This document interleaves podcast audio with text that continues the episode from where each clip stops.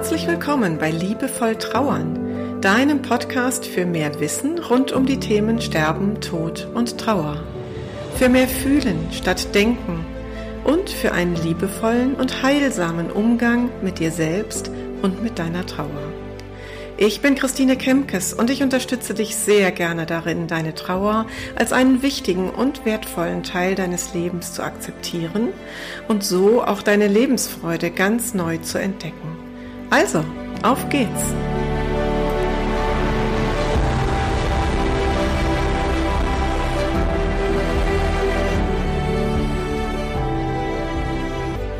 Heute, an dem Tag, an dem ich diesen Podcast aufzeichne, haben wir Freitag, den 20. März 2020.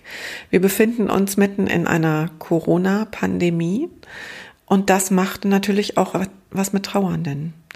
Die Ängste, treten ganz deutlich zum Vorschein und genau darum soll es heute in dieser Episode gehen.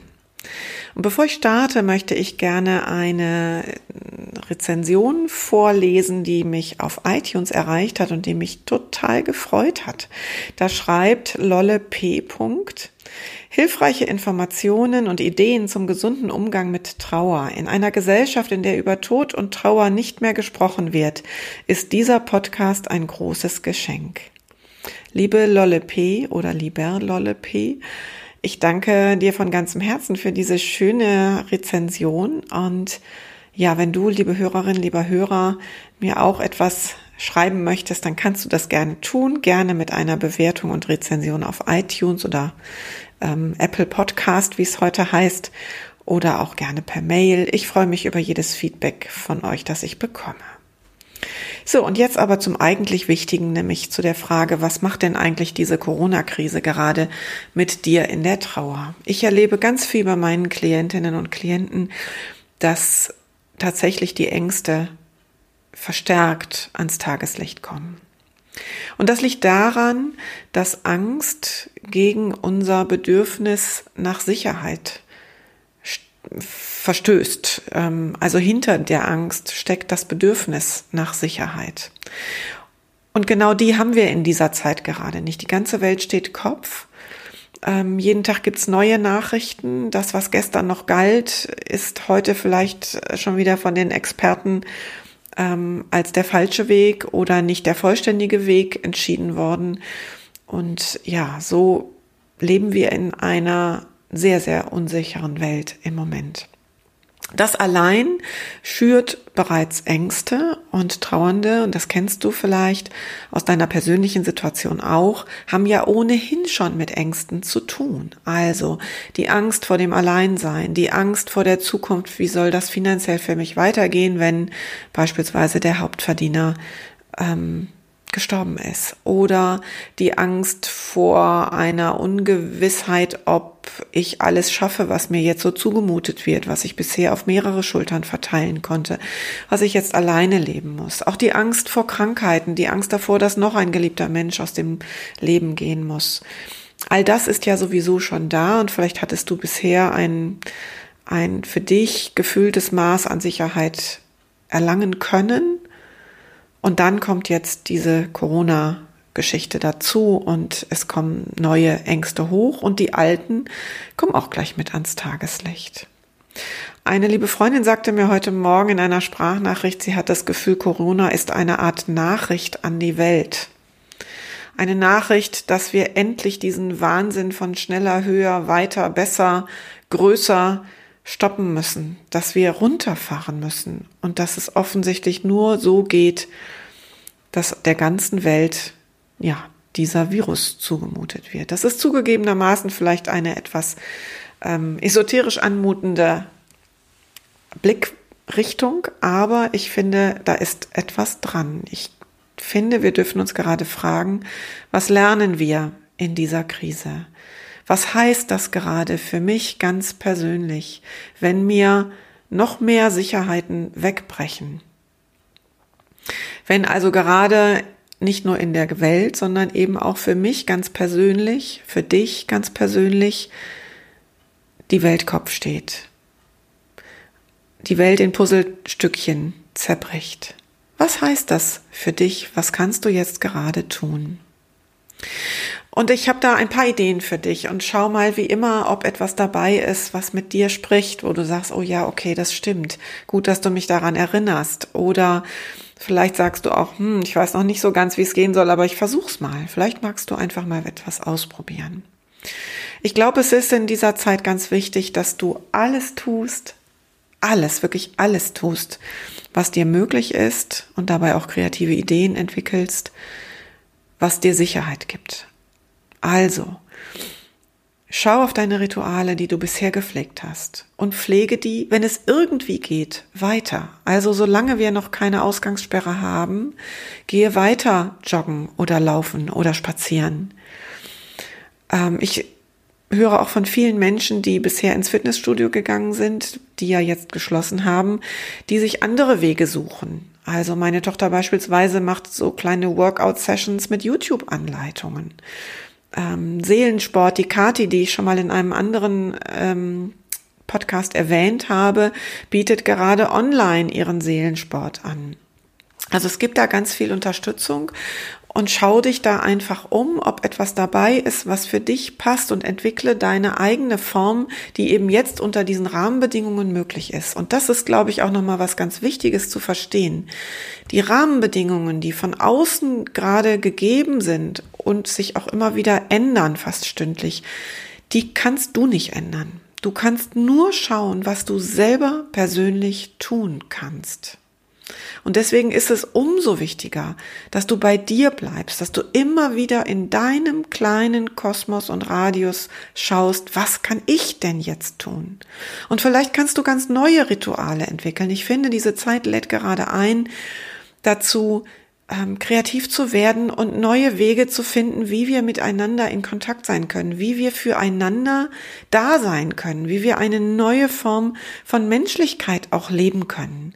Und vielleicht sind es eben jetzt nicht mehr die Sprachnachrichten oder die WhatsApp-Nachrichten, die wir uns hin und her schicken, sondern wir telefonieren tatsächlich auch wieder, was so aus der Mode gekommen ist bei vielen. Also mal morgens oder abends ganz, das mussten ja keine dreistündigen Telefonate sein, auch nicht eine halbe Stunde, aber mal eben fünf Minuten hören, wie geht's dir denn? Vielleicht am Nachmittag mal eben die drei liebsten Freunde anrufen und fragen, Mensch, was ist gerade bei dir los? Kann ich dir gerade ein Ohr schenken oder hast du gerade mal ein Ohr für mich?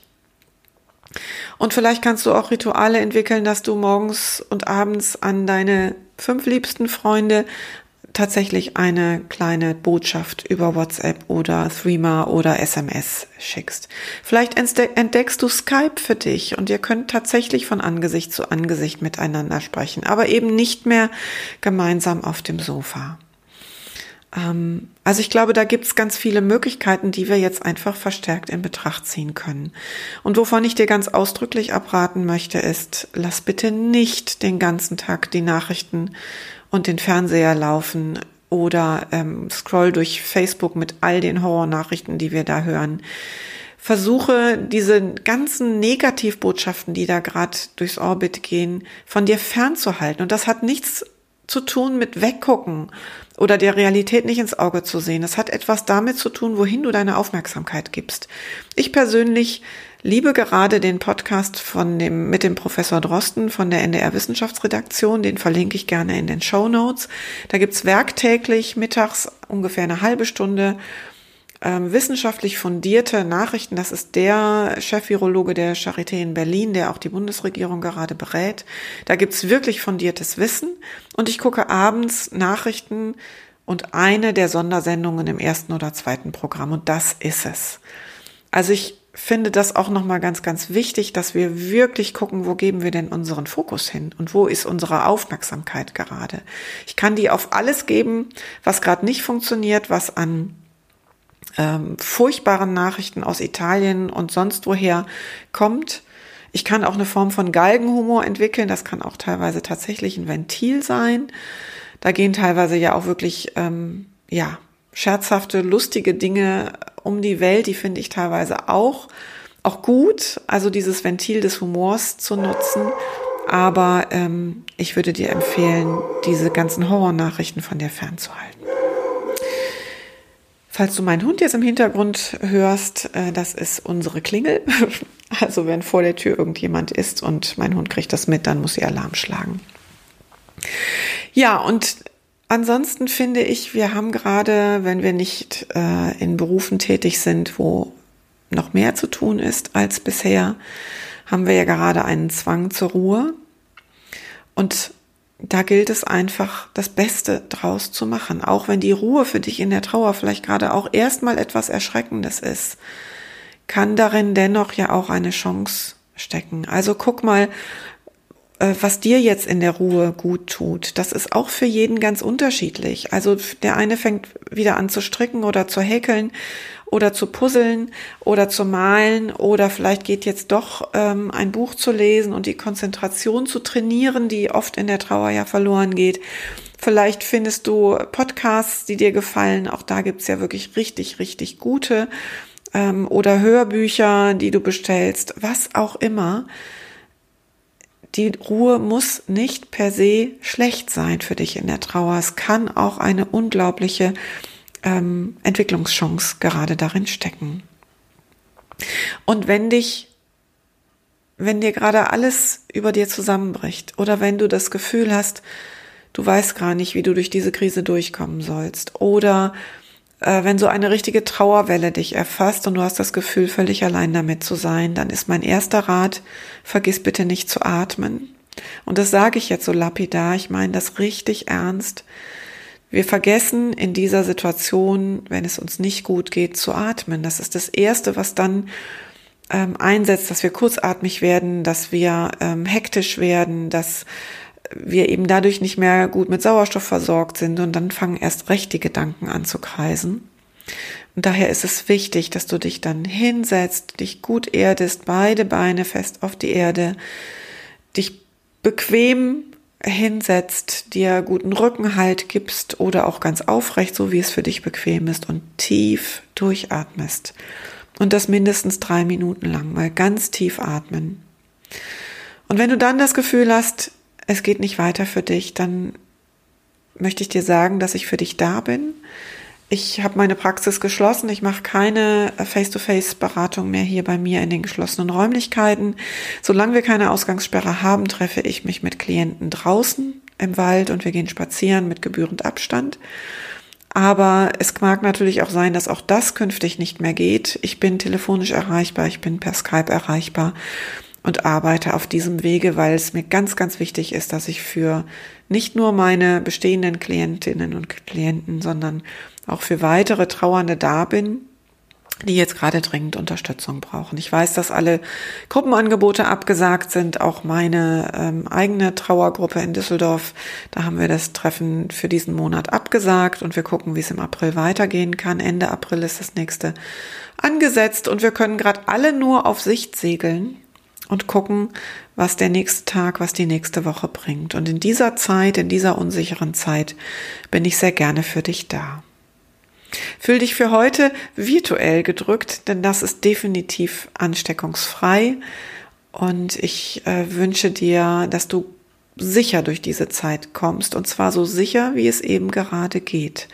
Und ich freue mich, wenn dir diese Hinweise, die ich heute gegeben habe, dabei behilflich sind. Schreib mir gerne dazu an podcast.christine-kempkes. Und dann freue ich mich, wenn wir auf diesem Weg auch in den Austausch kommen. Ganz liebe Grüße und bis zur nächsten Episode.